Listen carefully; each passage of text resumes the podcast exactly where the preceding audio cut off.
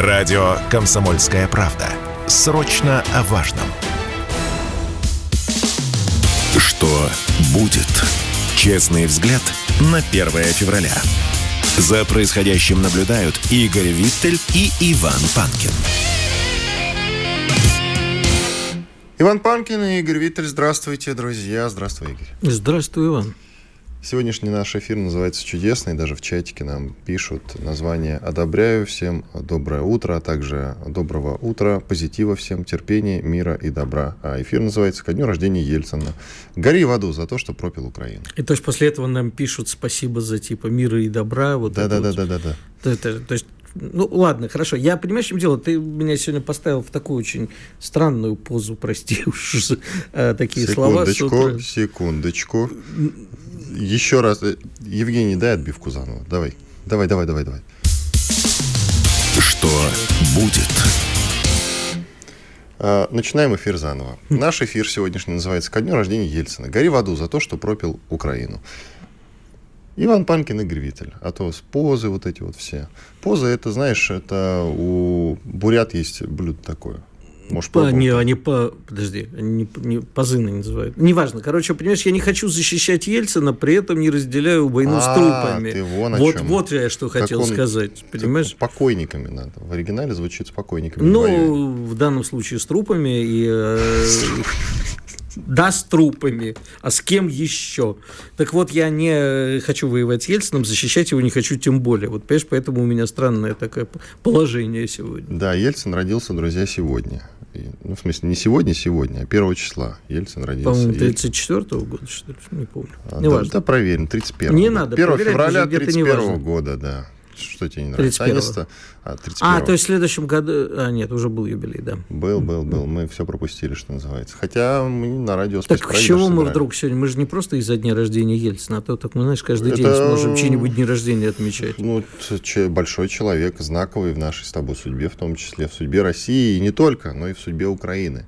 Ну, например, вот свежие новости, которые сейчас сыпятся ворохом по всем информационным порталам, они примерно следующего содержания. Ельцин в разговорах с Бушем называл Украину дестабилизирующим фактором. И тут же, конечно, надо вспомнить, как Буш, например, выступал в Киеве как раз что называется, накануне развала Советского Союза, когда, в принципе, развала-то уже избежать было нельзя. И Буш, который старший, призывал э, Киев, официальный Киев, остаться в составе Советского Союза призывал, просил, буквально чуть ли не умолял. А ты знаешь, э, что Ельцин не умолял, например? Ну, не умолял, а, понимаешь, в чем дело? Ельцин... Э, Ельцин был рад развалу Советского Союза. Ну... Они даже с Бушем, у них был телефонный разговор, где они разругались. Слушай, например, по этому поводу. А, я себя ни в коем случае с Ельцином не равняю, ни в каком смысле.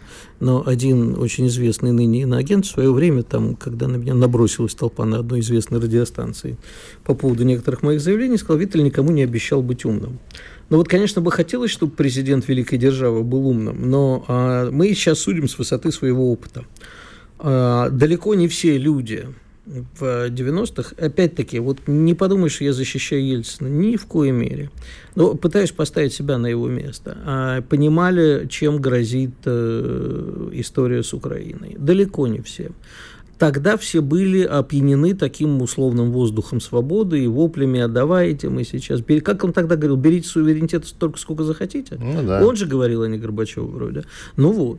Понимаешь, э, тогда... Не вроде он, это его Тогда фраза. А, очень у, у немногих, понимаешь, людей, способных адекватно оценить обстановку, не было практически не было. Что касается Буша, да, я неоднократно повторял, никто не хотел э, из американцев, чтобы Советский Союз развалился, им это не нужно было.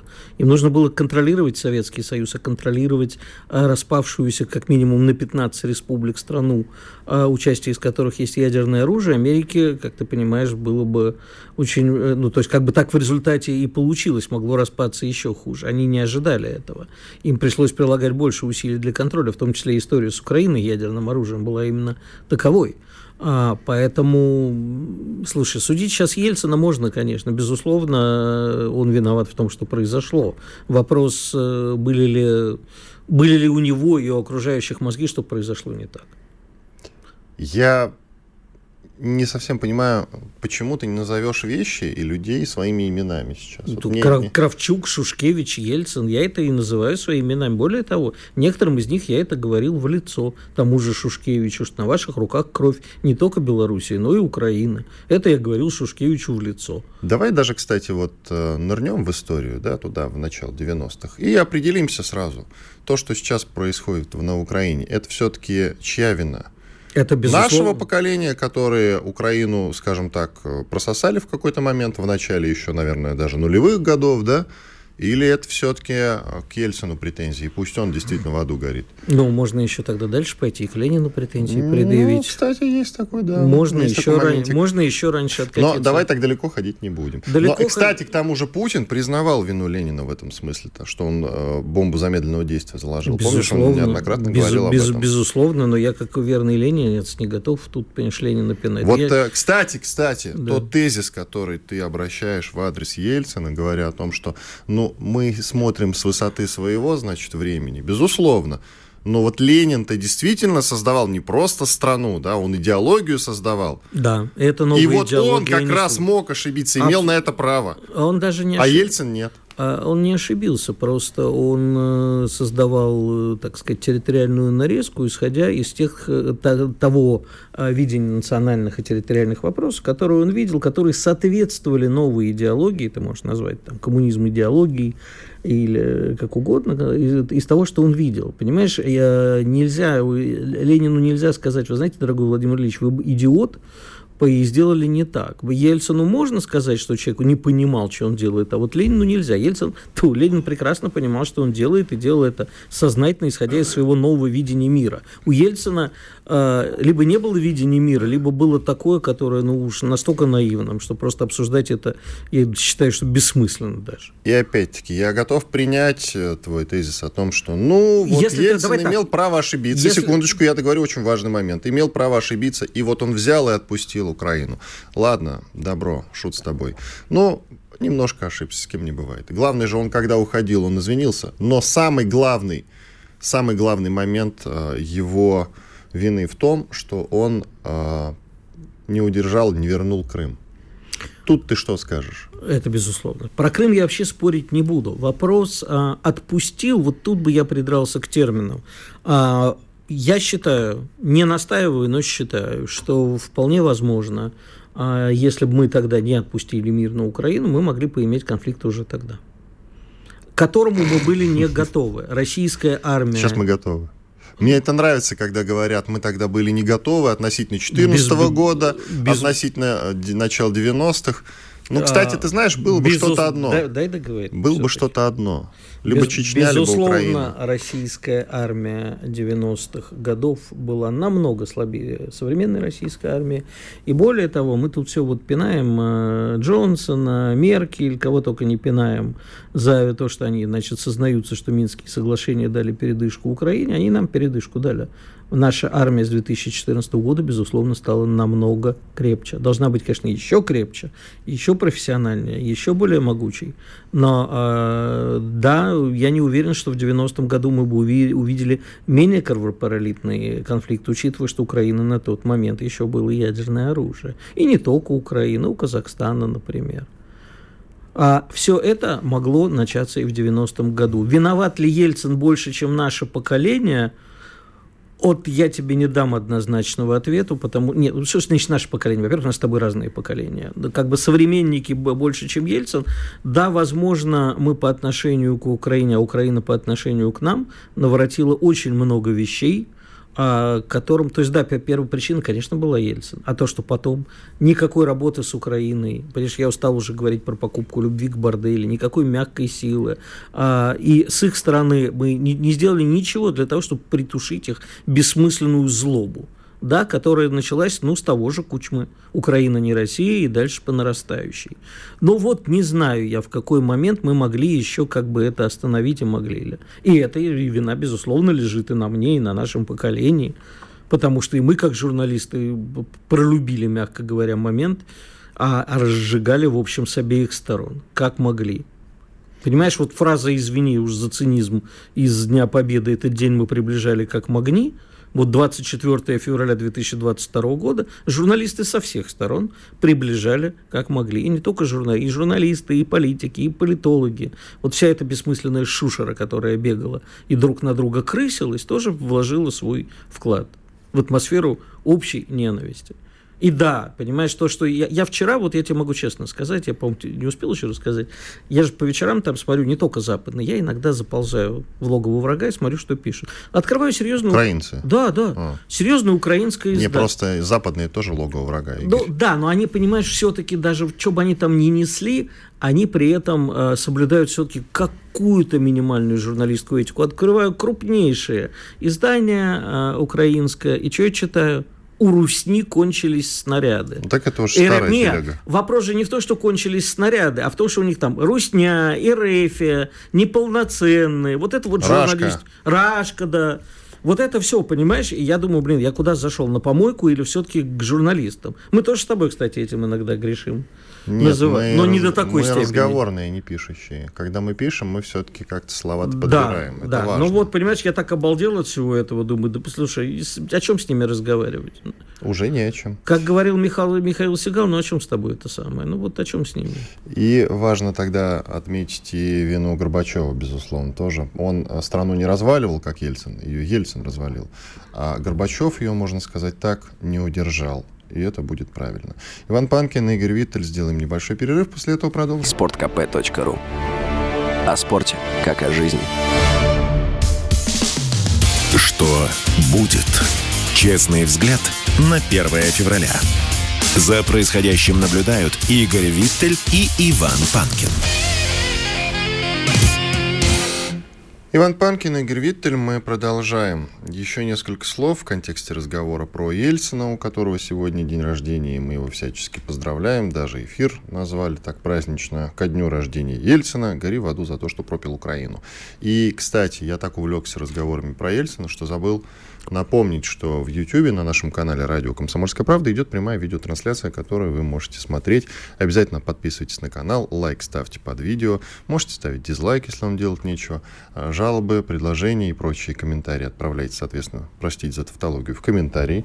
И в чатике, там работает чат, пишите ваши вопросы, жалобы, предложения и так далее. В середине часа традиционно, ну и в конце, во время больших перерывов мы на самое интересное ответим, как-то прокомментируем, безусловно.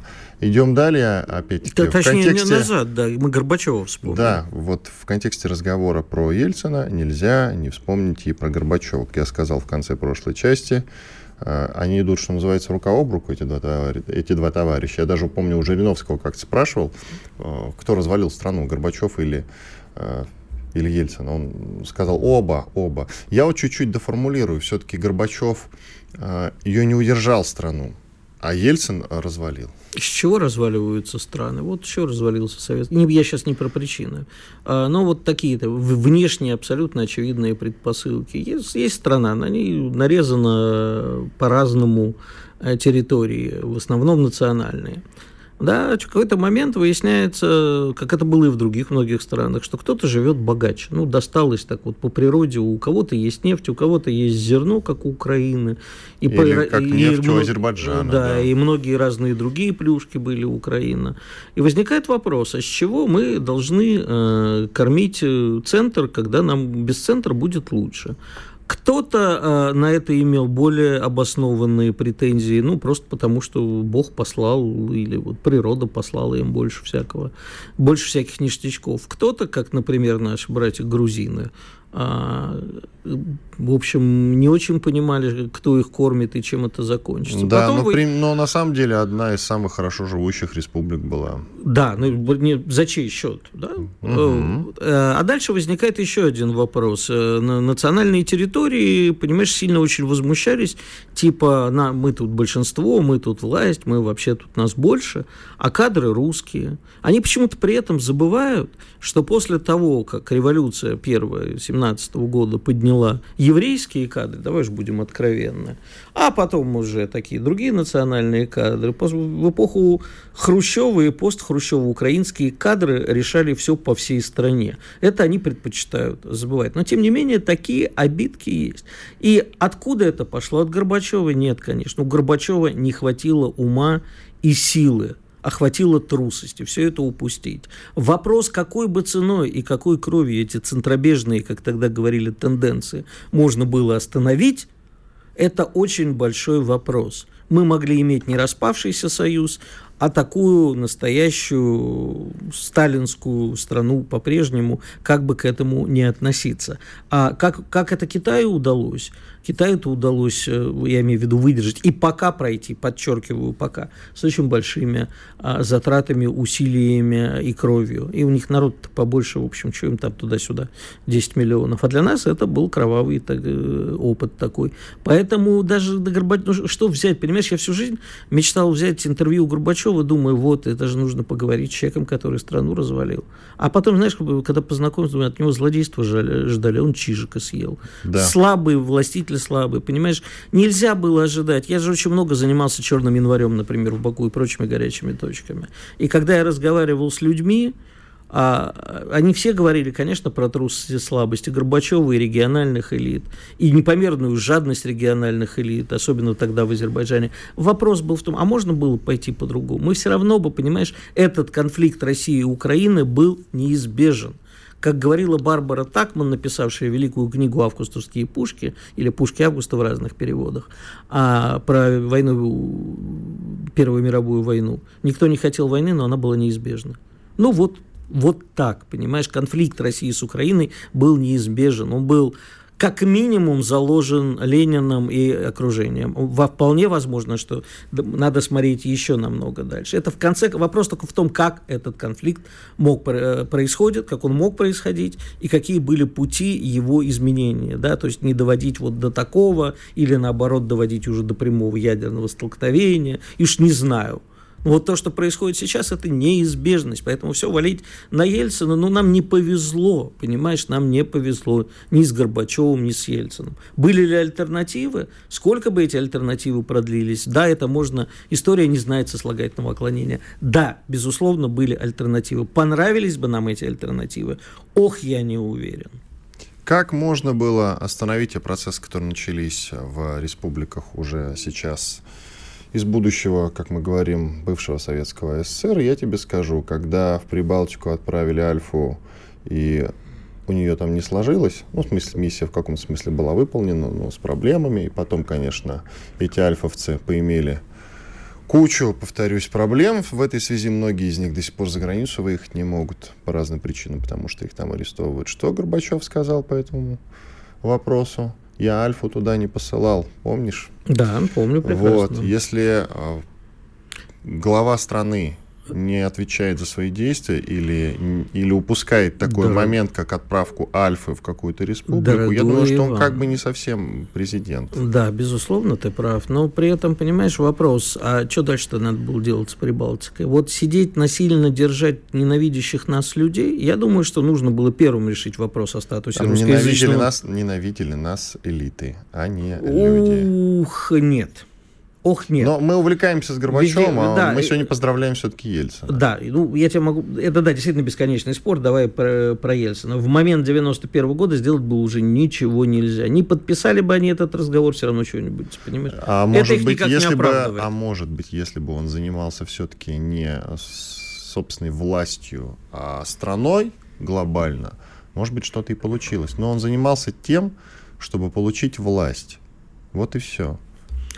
Самое страшное, что при нашей нынешней власти, к которой мы с тобой, наверное, относимся с большим уважением, в стране продолжает существовать центр Ельцина, рассказывающий о том, как Ельцин бескровно спас страну. Да, бескровно. Мне всегда нравится. Вот, вот я... Повторяют, как дятлы, действительно, о том, что СССР распался бескровно. И главное, говорят, на тот момент распался бескровно. Я всегда развожу руками. Пару месяцев Грузия, на... Абхазия, Пару Таджикистан, месяцев назад Карабах. Я, я был в моем любимом Екатеринбурге и с чувством мазохизма в очередной раз зашел. Я за то, чтобы существовал такой центр. Только я за то, чтобы там рассказывали историю России во всей ее сложности и многообразии. А не читать на табличках своему, ты не представляешь. А я не знаю, был ли ты в этом музее или нет, мне нет. больше всего нравится выход из последнего кабинета, где он, значит, откуда он прощался с народом и говорил, что он уходит, там он воссоздан во всем своем великолепии, и ты выходишь, там такой простой потолок, какая-то цитата, цитата из Клинтона, и написано «Свобода». Вот свобода – это пустота, по мнению создателей музея. То, что сейчас в России существует такой музей, в таком виде, музей прекрасный, технологически сделан, один из лучших музеев в стране, но его идеологическое наполнение – это позор. И поэтому наша власть себя объявляет преемником в данном случае Ельцина. А мне кажется, что нужно вот это, то, что у нас с тобой сейчас на экране, ну, может быть, и не в таких э, ярких выражениях, и не в таких злобных – но повесить в этом музее и рассказывать. Между прочим, я специально интересуюсь каждый раз, когда приезжаю в Екатеринбург, а кто ходят? Туристы, но их сейчас стало намного меньше. Внутренний туризм увеличился, внешний меньше. И школьники. Школьников туда возят с экскурсиями. Что выводят школьники из музея Ельцина? Что мы бескровно, понимаешь, благодаря Ельцину вот это все? А я, между прочим, практически у каждого жителя Екатеринбурга, с которым, спрашиваю, с которым сталкиваюсь, спрашиваю, а вот ваше отношение к Ельцину? Ты догадываешься, что они отвечают? Положительные наверняка. Нет, они отвечают. Все, с кем я общаюсь, практически все, за редким исключением, отвечают, это наш позор. Да ты что? Да. Ты меня удивил. Ну да ладно, идем, в общем, дальше. Я думаю, что про Ельцина все. Хотя насчет э, надписи «Свобода» можно смело ее заменить на «Забудь надежду всяк сюда входящий». Это на входе надо, это на входе, извини. Вот, да. А на выходе Свобода это Клинтон, понимаешь? Я не могу, понимаешь, я сейчас начну матом а ругаться. На, а на выходе труд освобождает. Да, да, труд освобождает. Ладно, идем дальше. В принципе, тема схожая. Тут импичмент Зеленскому возможно. Есть смысл объявить, по крайней мере, пошли такие разговоры. Экс-советник Кучмы по фамилии Соскин призвал объявить импичмент Зеленскому за нарушение Конституции. Ну, Причина в том, что Зеленский, это известно, разгромил Конституционный суд в стране, незаконно отстранил от власти главу Конституционного суда, и более того, насколько я понимаю, все об этом говорят, все это признали, но вот за нарушение Конституции Зеленскому ничего не было. Ну, подумаешь, нарушил Конституцию. Более того, я посмотрел. Оказалось, что это не первые разговоры о том, что Зеленскому надо бы впаять импичмент. Оказывается, а что будет? Что это меняет? Полтора года назад такие разговоры да, уже ходили. Ходили, конечно. Вот. Что меняет? Что это меняет? Но ты же понимаешь, что Украина... Заменим не... на Арестовича. И что? Веселее будет. До тех пор, пока во главе Украины будут стоять марионетки Запада, что там Арестович, что там Порошенко будет, я не знаю, хоть кого, Вадим Рабинович, Игорь Коломойский, я не знаю, кто там еще остался из них, Ренат Ахмедов. Понимаешь, пусть даже мы привезем туда и посадим... Медведчука. А, Медведчука или любимого мной Олега Царева, э, ничего не изменится, понимаешь? А только суверенитет Украины, суверенитет в том числе и от нас, надо сказать, при нашем присутствии, так, чтобы мы не давали им больше вот эти вот шутки устраивать. А обвиняя, обвиняя Зеленского, да выставляя ему импичмент, кстати, это безумно смешно, что в Израиле ровно то же самое. Но это получится ельцинский вариант, кстати, да? такой, Горбачева-ельцинский. Иван Панкин, Игорь Виттель, большой перерыв. Радио «Комсомольская правда». Срочно о важном. Что будет? Честный взгляд на 1 февраля. За происходящим наблюдают Игорь Виттель и Иван Панкин. Иван Панкин и Игорь Виттель. Ну что, после большого перерыва возвращаемся в эфир. Я напомню, что на канале радио «Комсомольская правда» в YouTube идет прямая видеотрансляция.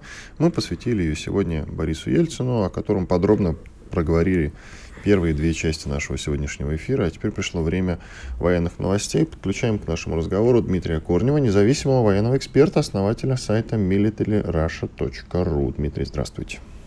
Да, добрый день, доброе утро.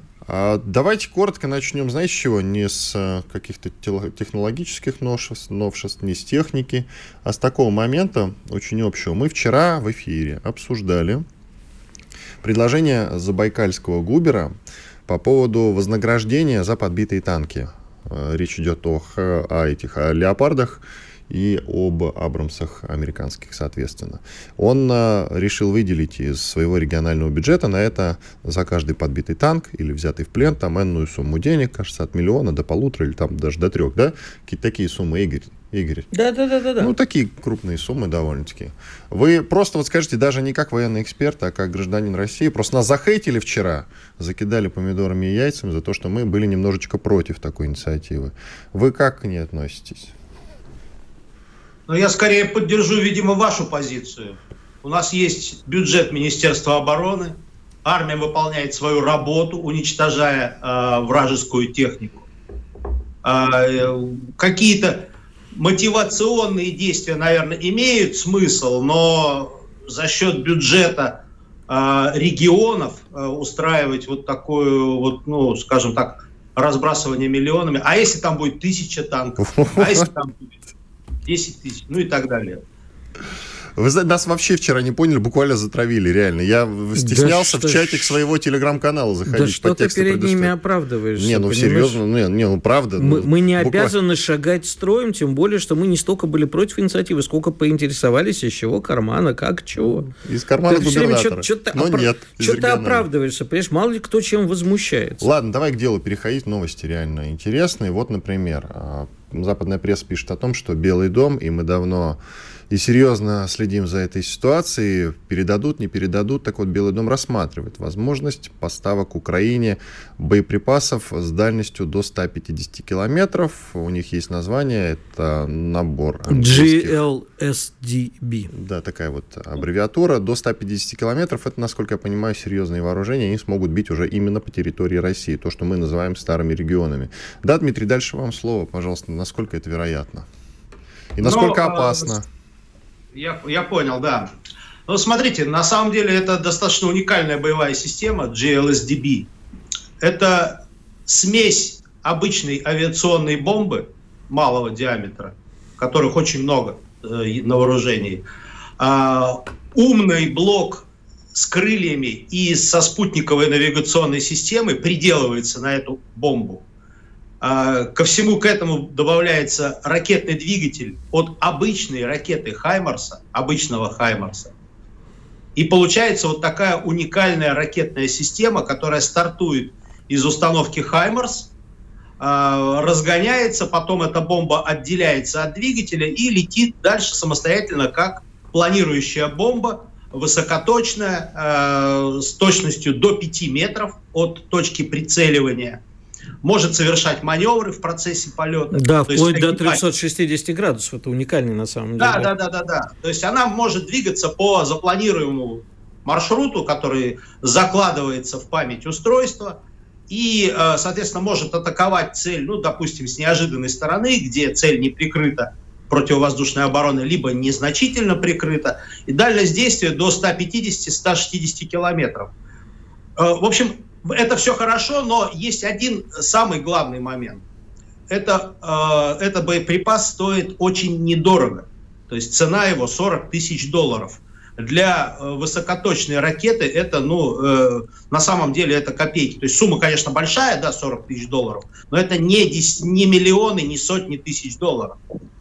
И такие ракеты могут производиться достаточно большим количеством. Они, сейчас заказ на них и был размещен осенью, вероятно. А, осенью об этом э, шла речь, о том, что вот, есть такой GLSDB, э, давайте его поставим. Э, ну, в Америке это обсуждалось. И вот, вероятно, сейчас его включают в очередной пакет помощи. Сколько их будет поставлено, пока не ясно, но это значительно меняет, скажем так, условия работы наших войск в зоне соприкосновения. То есть сейчас мы вынуждены держать э, оперативные склады на некотором отдалении от переднего края, ну, примерно в часовой доступности. Оперативные склады боеприпасов, э, точки сбора частей, личного состава и так далее, и так далее. Соответственно, нам их придется отнести еще на один, а может быть и больше часов доступности от линии соприкосновения для того, чтобы вывести из под потенциального удара вот этих самых э, высокоточных боеприпасов GLSDB.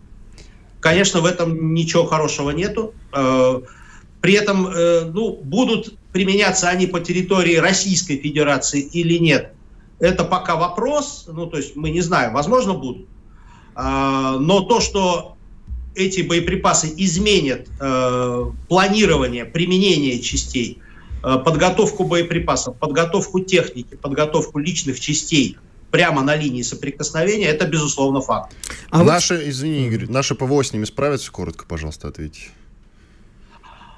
А, скорее всего, это будет непростая задача. То есть системы типа «Панциря» в нормальных, в хороших, в рабочих, в идеальных, скажем так, условиях должны поражать их точно так же, как могут поражать, ну, например, снаряды «Хаймарсов».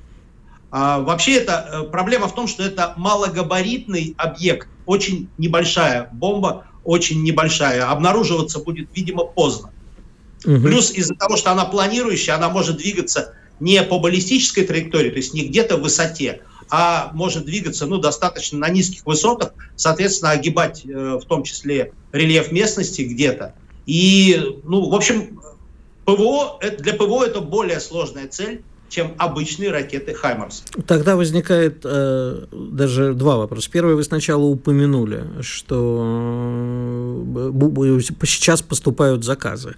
Танки «Абрамс» нам показали, что на самом деле никто не, не собирается делиться тем, что есть на вооружении в настоящий момент. Это нужно для других. А заказы на «Абрамсы», например, э, там, сейчас э, General Dynamics заняты тем, что производит танки для Польши, Тайваня и так далее. Да, и Абрамсы они не скоро получат.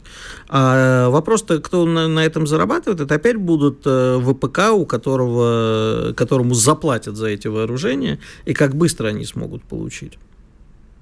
Ну, э, смотрите, да, конечно, ВПК на этом зарабатывает, но я подозреваю, что GLSDB для того, чтобы на них заработать, надо заказ, чтобы был огромным.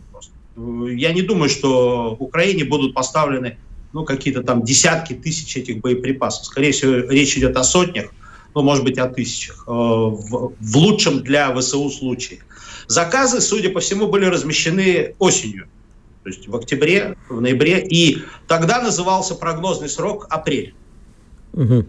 Соответственно, ну, это, эти, произвести эти аппараты не очень сложно. По сути, речь идет о сборке я готовы... правильно понимаю, что, извините, я вас перебью, а говорят они сейчас, на самом деле все это было решено и сделано уже давно? Конечно, ага. конечно, конечно. Важный момент. А второй вопрос. А вот этот GMLRS, который и так поставляли с дальностью, поправьте меня, 80 километров, по-моему. Да, 80 ну, там 70-80 максимальная дальность. Да, да, 80 километров. Они себя как показали? Это серьезная угроза для нас или недостаточно хорошо показали, недостаточная дальность, поэтому вот сейчас и речь пошла о GLCDB. Да, GLCDB. А, нет, ну для нас а, появление даже обычных а, снарядов для Хаймерсов это была проблема.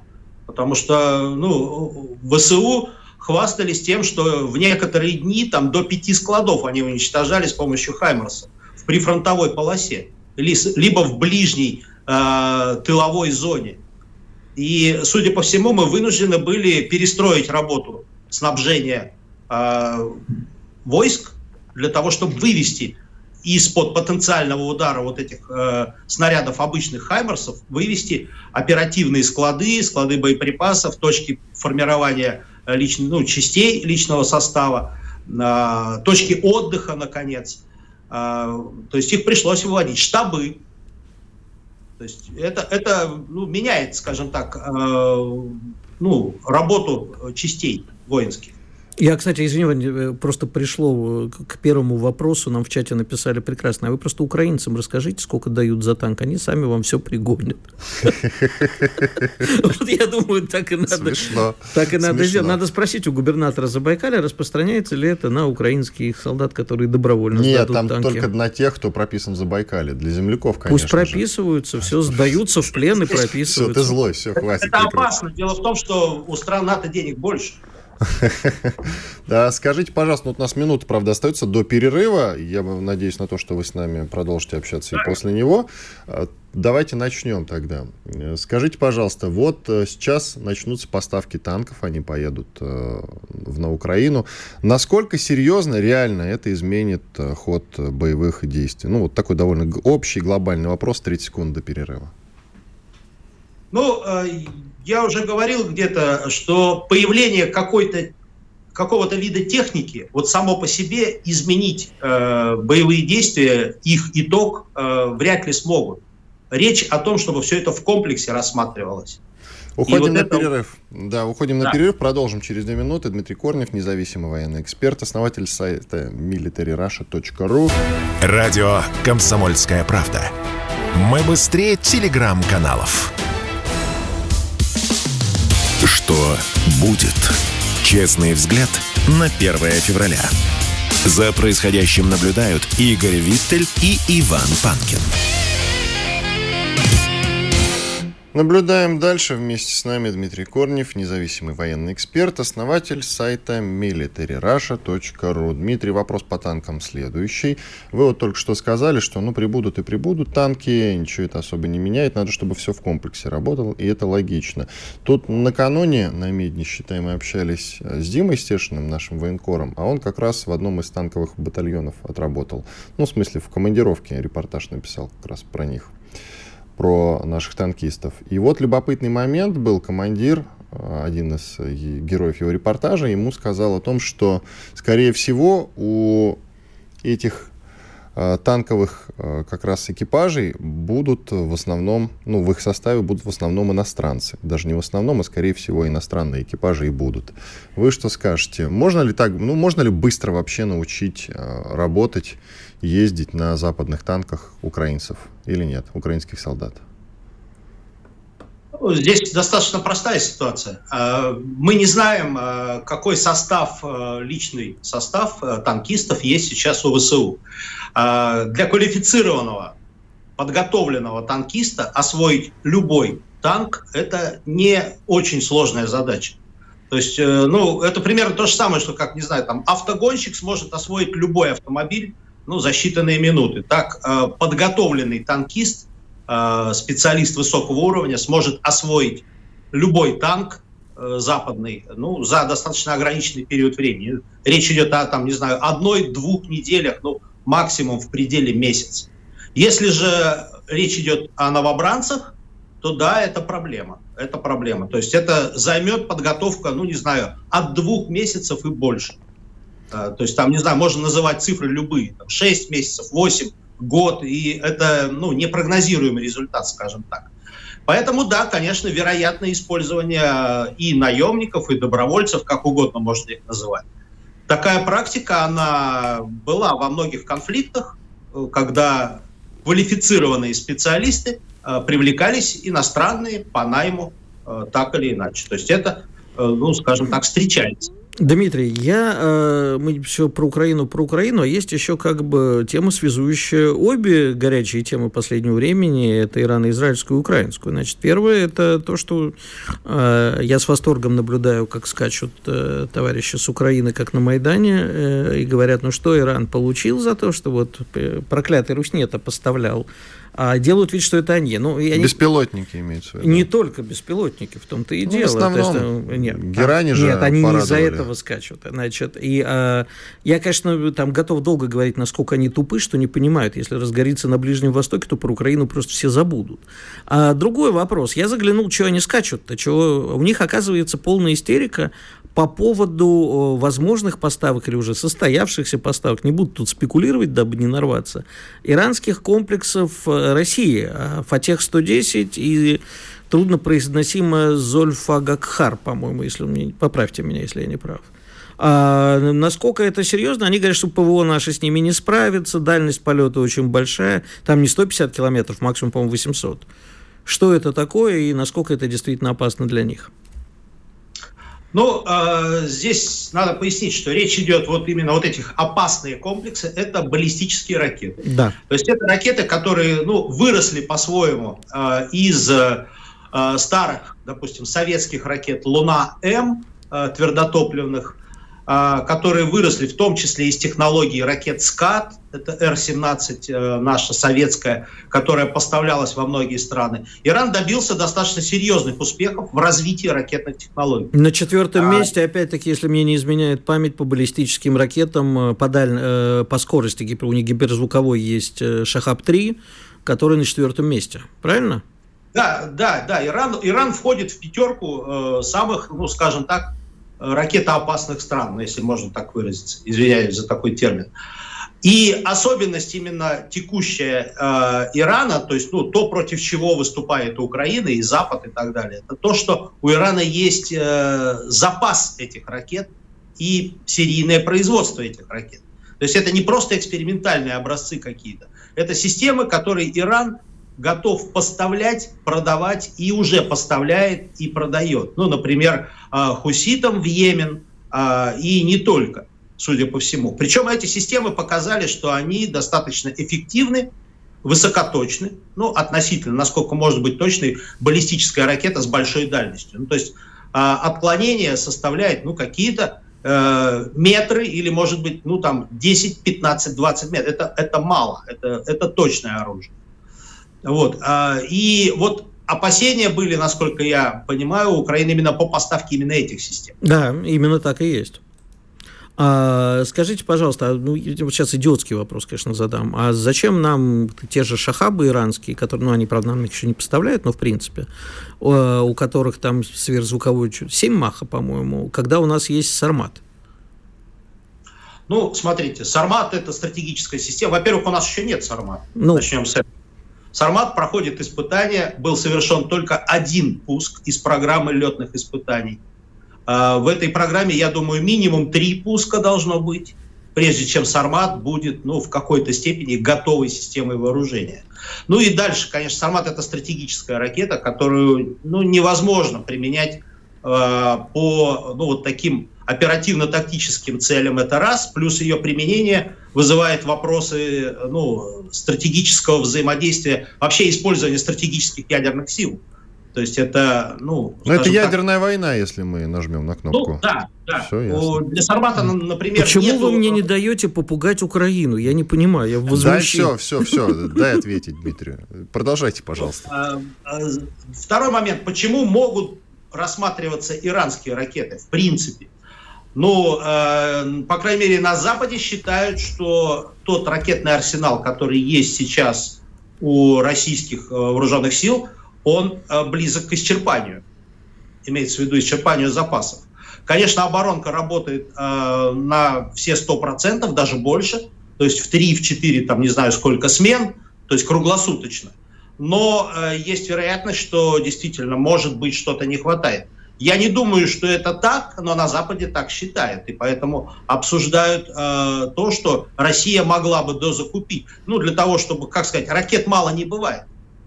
Э, чем больше, тем лучше. Вот где взять? Ну, не у Северной Кореи, а у Ирана есть запасы. Чего бы не у Северной Кореи, подкормим братьев. А, и другой вопрос. Нас вчера все пугали, да и мы сами пугали своих слушателей в том числе, а что вот вечером сейчас выступит президент Ирана, объявит войну и вообще начнется по полной.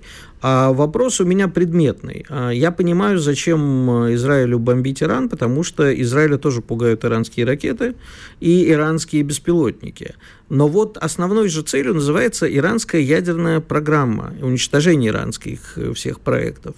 Я понимаю, что они там могут втихую отстреливать иранских ученых, могут бомбить какие-то отдельные фабрики, но, как я понимаю, главный иранский завод по обогащению Ирана, э, Фардо, находится вообще под горой. И у Израиля нет э, бомбы и средства доставки, способные уничтожить этот завод. Он есть только у США. Я имею в виду F-15X средства доставки и саму бомбу ГБУ-57 которая самая мощная противобункерная бомба в мире. Так чего так, о чем идет разговор? Они все равно не уничтожат ядерную программу Израиля, э, Ирана, простите. Угу. Ну, а, вероятно, речь идет о замедлении, потому что, ну как, для того, для того, чтобы создавать ядерное оружие, нужен не только уран, а, обогащенный, там э, еще какой-то, а, нужна электроника. Uh, нужны материалы, нужно, uh, не знаю, средства доставки нужны. А, и так далее. То есть создание ядерного боеприпаса – это целая кооперация предприятий, а, ученых разных направлений. Они должны действовать э, сообща, осознанно и по единой программе.